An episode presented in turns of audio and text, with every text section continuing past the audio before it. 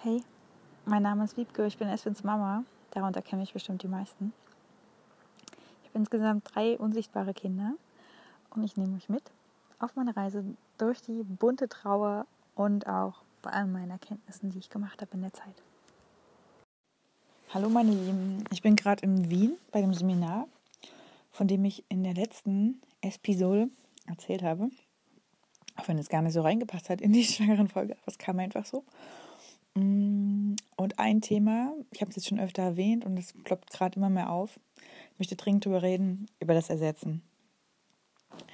Ich möchte das jetzt nicht prinzipiell jeder verwaisten Mutter unterstellen, aber ich glaube, dass wir sehr dazu neigen.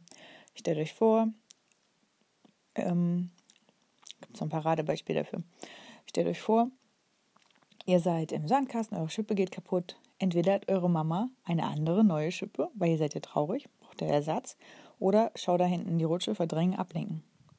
So werden wir mit Verlust groß. Was passiert, wenn das Haustier stirbt? Na, muss ein neues her. Als Erwachsene können wir damit können es nicht aushalten. Das funktioniert nicht. So, ich habe ähm, ich stelle mir das so vor. Wir, wir, sind so, wir haben so ein Puzzleteil oder wir sind ein Puzzleteil und das große Puzzleteil, ähm, das größte, Mann, andersrum. Wir sind ein großes Puzzle und ein riesengroßes Puzzleteil in der Mitte fehlt. Fühlt sich ja auch so an, wenn das Kind stirbt, als wäre unser Herz rausgerissen.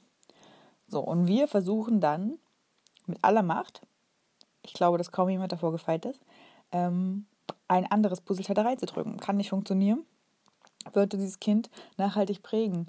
Und ähm, ich möchte wirklich an die Menschen appellieren, ihr tut eurem Kind, eurem folgenden Kind, eurem Regenbogen für die psychische Gesundheit, für die emotionale Gesundheit, Intelligenz ähm, einen Riesengefallen, wenn ihr vorher trauert. Das ist wirklich, traut euch zu trauern. Das ist wirklich mein Grund. Ich glaube, das ist der Leitsatz meiner Arbeit, wenn ich es mal so nennen kann. Bitte die Gefühle zulassen. Wisst ihr, was richtig mies ist, nämlich, wenn dann dieses herbei, das klingt jetzt so gemein und ich weiß, wahrscheinlich stößt diese Folge auf, aber wenn dann dieses herbeigesehnte Baby ja nur Angst und Sorgen abbekommt,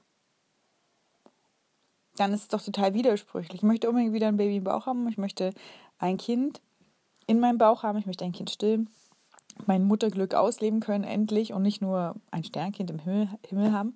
Und ähm, dann kriegt dieses Kind alles ab.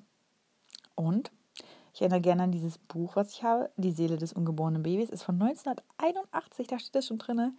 Die Gefühle der Mutter gehen auf das Kind über. Und da sind unzählige Beispiele drin und mittlerweile, einige Jahre später, sind wir auch noch um einiges schlauer. Jedes kleine Gefühl geht auf das Kind über.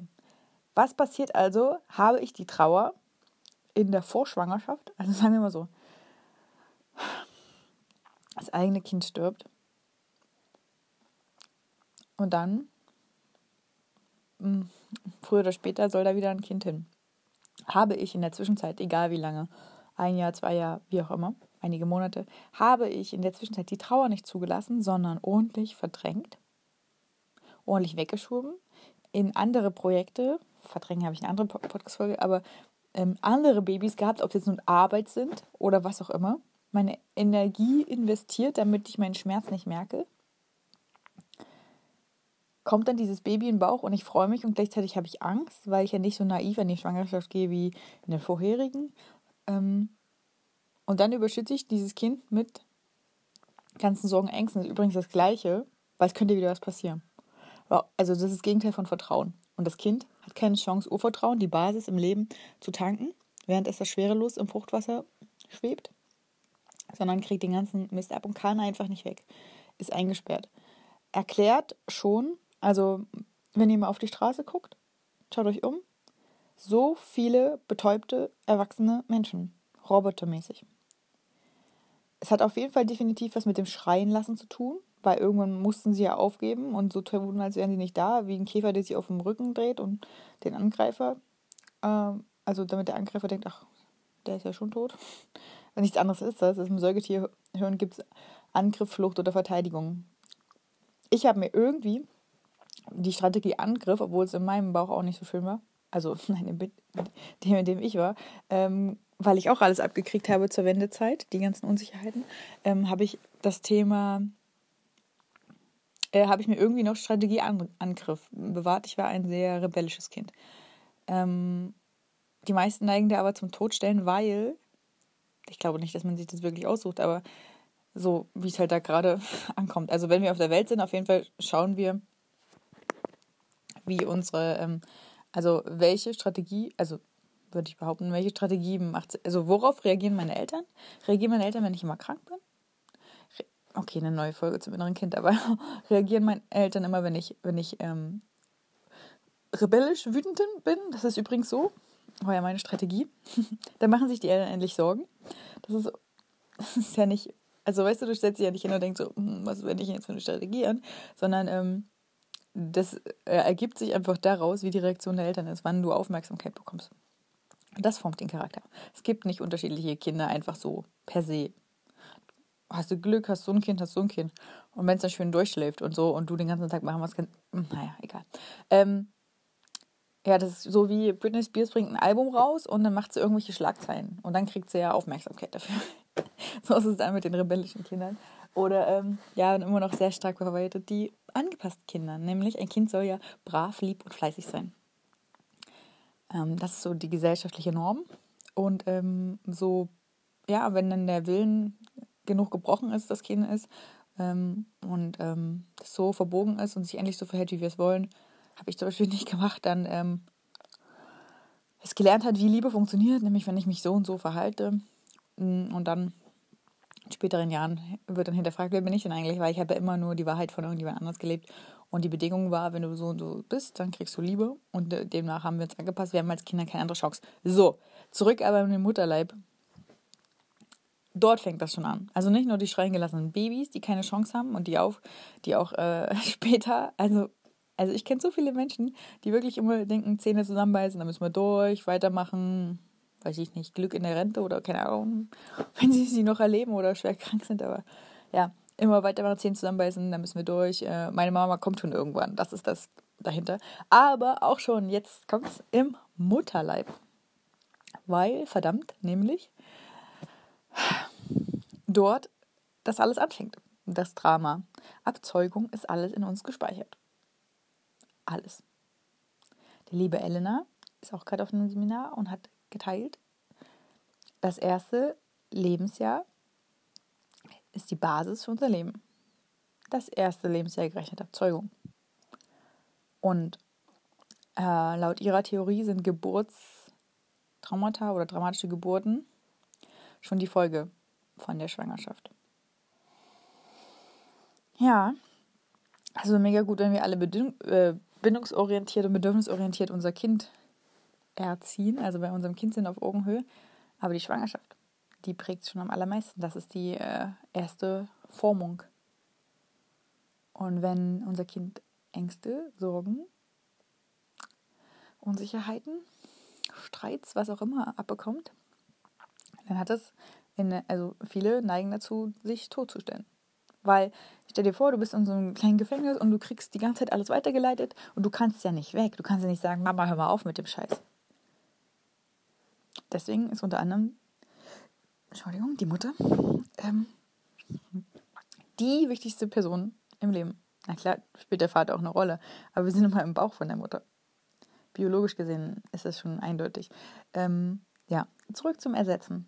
Natürlich wollen wir unser Mutterglück ausleben. Wir wollen ein lebendes Kind haben. Aber wirklich, mein Herzensrat, meine Empfehlung, lass doch bitte die Trauer schon vorher zu. Drück sie doch nicht weg bis zu einer neuen Schwangerschaft und ach naja, und dann, äh, die kommt ja so oder so.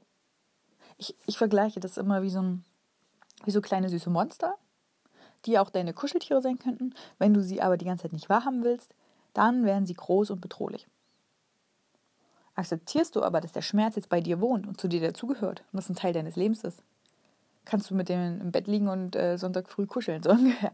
Willst du aber den immer die ganze Zeit nicht wahrhaben und ähm, lenkst dich mit allem Möglichen ab oder ersetzt. Ich glaube, dass vorher das Verdrängen ist und dann wird, ähm, also die ganze Zeit, oh, wie kann ich bloß, ja, dann und dann kann ich wieder schwanger werden oder wann werde ich endlich wieder schwanger oder keine Ahnung aber auch dieses nicht wahrhaben wollen, wegdrücken. Mm, dann muss der Schmerz ja so groß sein. Und der wartet nun mal die ganze Zeit darauf, bis du dann mal nicht die Kontrolle über dich selber hast und dann befällt er dich. Das ist die Wahrheit. Deswegen kommt ähm, diese Ohnmacht ganz oft in Momenten, in denen wir nicht damit rechnen und überfällt uns. Ich sage nicht, dass die niemals passiert haben, wir die Trauer zugelassen, aber wir können sie maßgeblich reduzieren, den Einfluss, den wir auf unser Kind haben. Also, das, den es auf unser lebendes dann Kind hat oder im Bauch auf unser Kind. Wenn wir die Gefühle zulassen.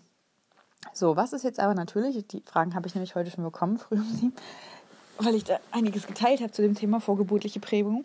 Was ist jetzt natürlich, wenn Angehörige oder wie auch immer sterben und wir jetzt gar nicht so, sage ich jetzt einfach mal, den Einfluss darauf haben, dass wir ein neues, also dass wir, wir sind quasi schwanger und, ähm, und es passieren heftige Dinge. Also nicht die Situation, dass wir ähm, ein Kind verloren haben, unbedingt ein neues wollen und ähm, uns vorher nicht getraut haben zu trauern, sondern es passieren vor unvorhergesehene Dinge.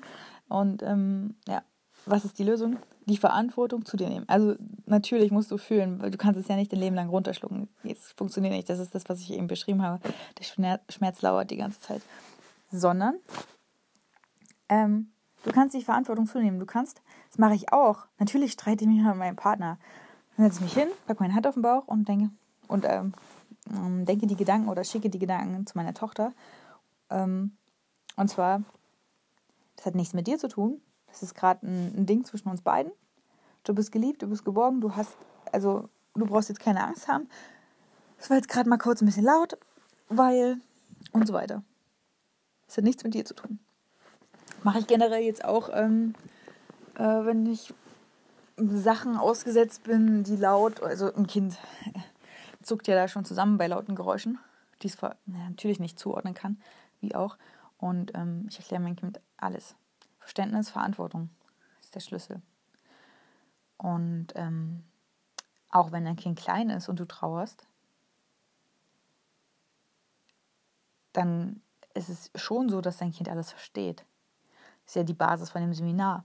Übrigens auch, bei dem ich ja gerade bin. Da geht es nicht um vorgeburtliche Prägung, sondern dann geht es um intuitive Kommunikation. Wie kann ich dann mit meinem Kind in Kontakt sein? Bevor ich schwanger werde, wenn ich schwanger bin, was die Geburt angeht, und natürlich danach auch.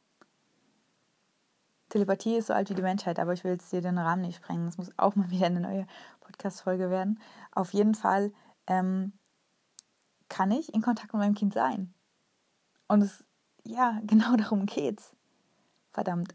Ich habe natürlich den Vorteil, dass ich ähm, mit meinem Kind die ganze Zeit verbunden war, schon vor der Schwangerschaft und es eine Frage der Zeit war, bis äh, sie einen Körper in meinem Körper hat. Ich wusste ja auch, dass mein Bärenmädchen ein Mädchen wird. Und zwar schon seit Espens Beerdigung. Ich habe quasi, wurde quasi immer so mit Zuversichts. Natürlich habe ich auch mal, also ich will jetzt hier nicht kleinreden, dass man äh, gerne wieder schwanger werden möchte. Natürlich habe ich auch gedacht, ey, was eigentlich zum besten Geburtstag zum Beispiel, eigentlich könntest du jetzt hier wieder schon ein Kind haben. Rein rechnerisch wäre das möglich. Aber mein Leben hat es halt nicht so für mich vorgesehen. Also es war, ich war noch nicht bereit dazu. Ich hatte noch ganz schön viel aufzuarbeiten. Und ja, Telepathie, Gedankenübertragung, wie auch immer du es nennen magst, ist, ein, ist eine Möglichkeit. Also auch ab, sich abzuholen. Du kannst quasi dein Kind auch fragen, wie du es heißen will. Ne? Mir haben auch schon Kinder berichtet, dass sie wirklich ähm, ihren Eltern das schicken, wie sie heißen möchten, in Form von Träumen oder Namen, die halt immer wieder auftauchen. Setzt natürlich wieder voraus, Körper und Seele ist nicht eins. Wer aber Menschen verloren hat, habe ich die Erfahrung gemacht, ist total offen dafür, dass Körper und Seele getrennt voneinander sind, weil der Mensch ja nicht weg kann. Und sie fühlen ja auch die ganze Zeit, sie, sie empfangen Zeichen des Verstorbenen. Also eindeutige Zeichen, wofür halt die, der materiell orientierte Mensch, wir sind alle, wachsen alle so auf, spätestens in der Schule, wir glauben nur, was wir sehen, wofür der nicht offen ist. Aber gerade der Tod belehrt uns da eines Besseren. Also zurück zur Thematik. Ich bin wirklich dafür, dass du, sobald, wobei Schock gehört wahrscheinlich auch dazu, aber sobald du aus dem Schockzustand raus bist, dir erlaubst, dass dieses Elend jetzt gefühlt werden darf.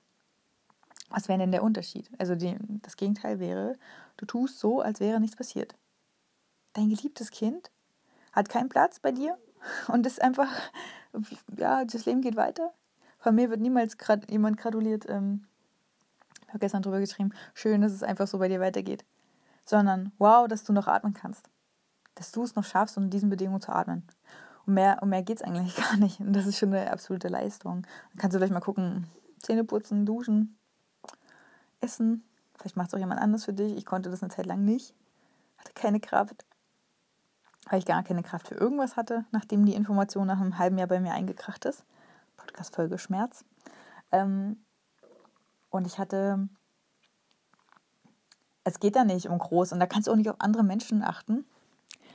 Genau, das wird mein nächstes Thema. Trauer ist egozentrisch. Du kannst nicht gucken, was brauche ich, äh, was braucht jetzt irgendjemand von mir? Ist der jetzt vielleicht verletzt? Was macht mein Verhalten mit denen? Nein, wie soll das gehen? Du musst ja irgendwie gucken und auch die Wut darf da sein. Und Podcast-Folge passiv Betroffene. Im besten Fall ist so Menschen oder es kommen Menschen noch in dein Leben, weil es ist okay, wenn Menschen gehen und neue kommen. Ähm, muss mich kurz sammeln. Ja, Menschen in deinem Leben, die das nicht auf sich beziehen, wo du auch mal wirklich schreiben kannst. Ich habe das Weihnachten zum Beispiel habe ich geschrieben, ich, sehr vielen habe ich das geschrieben, ich hasse eure Happy Family Scheiße.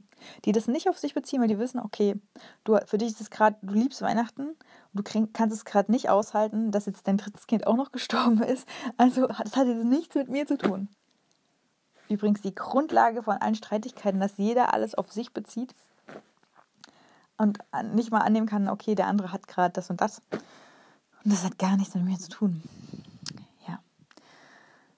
Also, ich glaube, das ist jetzt auch wieder eine Aussage, die hart triggern wird. Aber ich, ich passe nicht mehr auf mit. Also, habe ich wahrscheinlich noch nie. Ich passe nicht auf, was ich sage, weil, also, ich nehme mich nicht zurück aus Angst vor Ablehnung, aus Angst vor, weiß ich nicht was, vor weniger Followern oder Angst vor Kritik, sondern es ist für mich einfach meine Wahrheit. Du kannst ja eine andere haben weil du einen anderen Bewusstseinszustand hast, hast du eine andere Wahrheit. Und jeder darf seine eigene haben. Ähm, und somit habe ich jetzt den Faden verloren von dem Satz. Ich wollte sagen, ja, verdammt, du, mein Tipp ist, lebe alle Gefühle aus, bevor dein Kind kommt. Natürlich darfst du auch die Gefühle ausleben, wenn dein Kind im Bauch ist. Aber du machst dir und deinem Kind ein riesengroßes Geschenk, wenn du vorher schon den Wasserhahn aufgedreht hast. Und damit, ich weiß nicht, ich habe am Anfang mal so gedacht, hm, wenn es jetzt 100% gibt und ich lasse den Wasserhahn aus, 100% Trauer, dann habe ich ja vielleicht schon, also dann bin ich ja möglichst schnell durch. Ich glaube, die Theorie geht auch nicht, aber ich denke schon ganz dolle, dass wenn wir das ordentlich anstauen, ja, dann muss uns ja überschwemmen. Irgendwann bricht der Staudamm. Das ist ganz klar. Da fällt mir gerade noch was ein. Ich muss auf jeden Fall noch eine ähm, Episode zum Thema die Väter machen, weil das für viele verwaiste Mamas, den Begriff mag ich mehr als Sternmama, total schwierig ist, dass die Männer anders trauern und ja, die neigen noch viel mehr zum Verdrängen. Ein Indianer kennt keinen Schmerz und so. Die dürfen einfach keine Gefühle haben, von Kindheit so eingetrichtert. Die dürfen die Gefühle nicht ausleben, sagen wir es so. Es gibt einige wenige und da kann ich jedem nur gratulieren. Ich habe auch so einen, der sich traut, seine Gefühle auszuleben. Ähm, und die beim Namen zu benennen. Das aber, glaube ich, kann man auch lernen. Aber von Grund auf wird es den Jungs mehr abtrainiert als den Mädels. Ähm, also ich glaube nicht, dass Männer per se so sind, sondern dass das wieder was ist. Er lernt das Verhalten.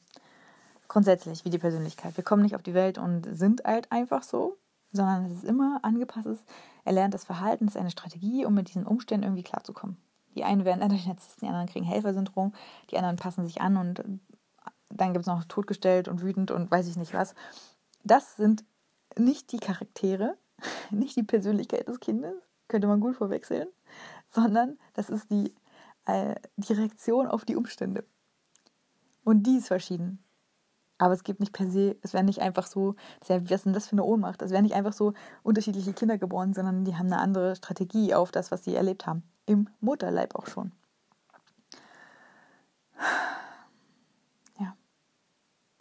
Also nochmal, ich verstehe voll und ganz, dass ein Baby in den Bauch wiederkommen soll. Das Gefühl, schwanger zu sein, auch wenn es nicht mal angenehm ist, aber ja, du bist ja getragen trotzdem. Ähm, Tritte zu spüren, zu wissen, welches Geschlecht, Namen auszudenken. Dann ein Kind in den Arm zu haben, zu stillen, zu kuscheln, zu wickeln, alles mit diesem Kind zu machen. Das war bei Espen und mir so unglaublich. Ich konnte das immer gar nicht. Wenn jemand anders ihn auf dem Arm hatte, war ich total so.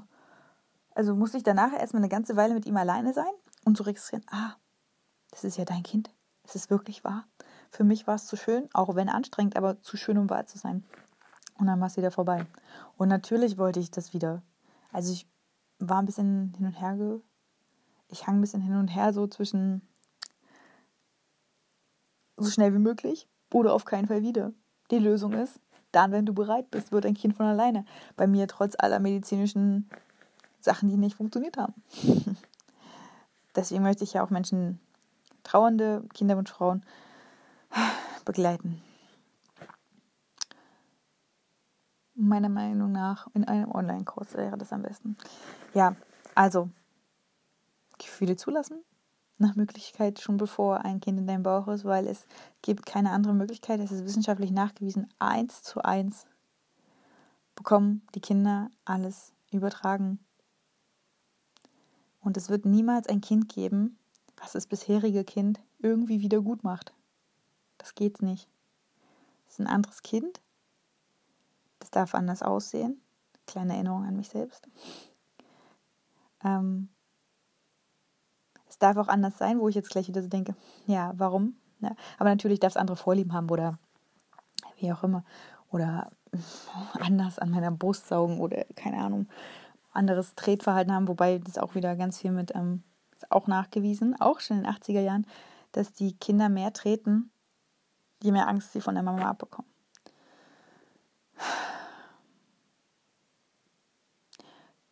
Du hast quasi keine Wahl, als zu akzeptieren, das ist dein Leben und es gehört zu deinem Leben dazu, als zu akzeptieren, dass es dein, ein Teil deines Lebens ist und natürlich kannst du trotzdem eine Familie gründen.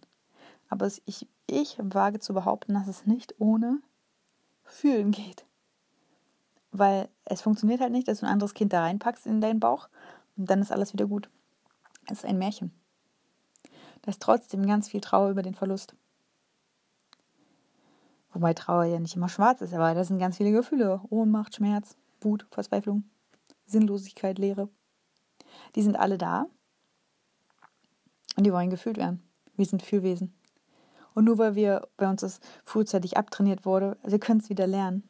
Trauer ist eine gute Chance dazu. Also fang an zu fühlen, am besten jetzt. Gibt übrigens auch bei YouTube Meditation oder auch, vielleicht helfen dir auch meine Texte oder andere Inspirationen.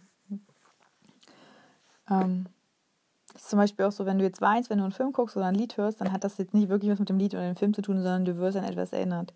So wie du auch, wenn du mit jemandem, wenn du jetzt verletzt bist von jemandem, wirst du an etwas erinnert von früher. Das hat jetzt nichts mit der Person zu tun. Der Wert von Triggern. So. Ich wünsche dir eine fühlreiche Zeit. Bis bald.